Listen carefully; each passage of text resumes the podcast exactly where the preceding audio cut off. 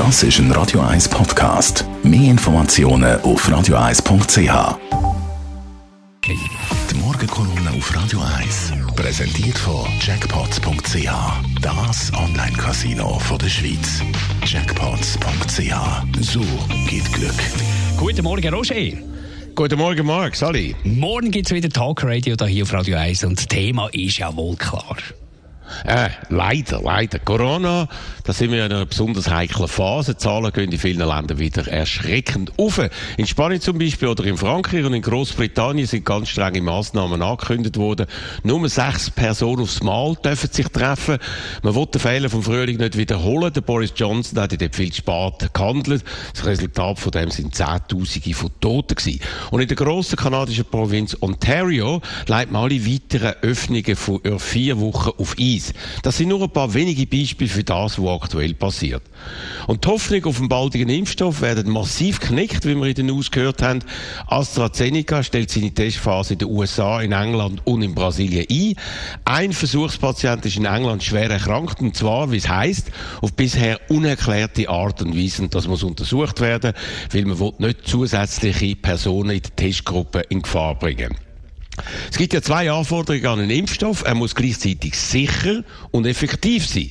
Das muss zweifelsfrei abgeklärt werden.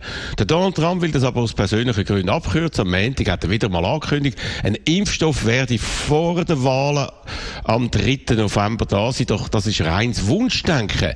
So wie er von Anfang an politisches Wunschdenken zur Basis von seiner Corona-Politik gemacht hat. Und das mit verheerenden Folgen. Schon bald 200.000 Tote in den USA. Über 6,3 Millionen Angesteckte. Gestern ist darum etwas ganz Bemerkenswertes passiert. Neun Firmen, die je an einem Impfstoff arbeiten, haben sich in einem Pakt zusammengetan. Sie versprechen sich gegenseitig erst dann einen Impfstoff auf den März zu bringen, wenn alle wissenschaftlichen Tests gemäß der Regeln zweifelsfrei vorliegen. Sie wehren sich also gegen die vom Trump geforderten Abkürzungen weil sie das schlicht nicht verantworten können. Das ist etwas einmalig, dass sich die Firmen, ne, die ja Konkurrenten sind, sich so gegen die eigene Regierung wehren müssen. Nur das gibt aber uns Hoffnung, dass wir wieder die Zulassung von einem Impfstoff nicht pfuscht, wo dann das Vertrauen der Bevölkerung natürlich völlig zerstören würde. Was heisst das?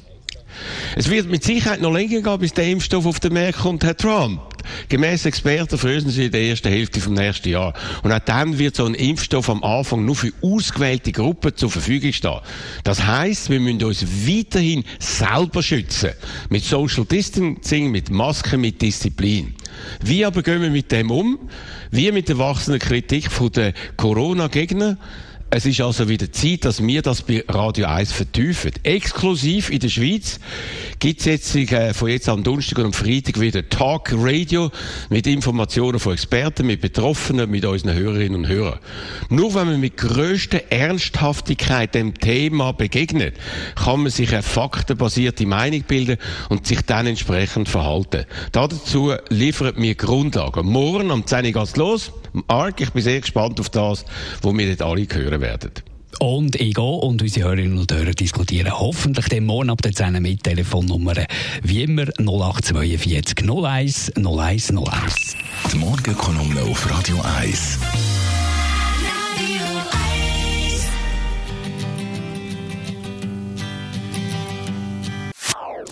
Das ist ein Radio 1 Podcast. Mehr Informationen auf radio1.ch.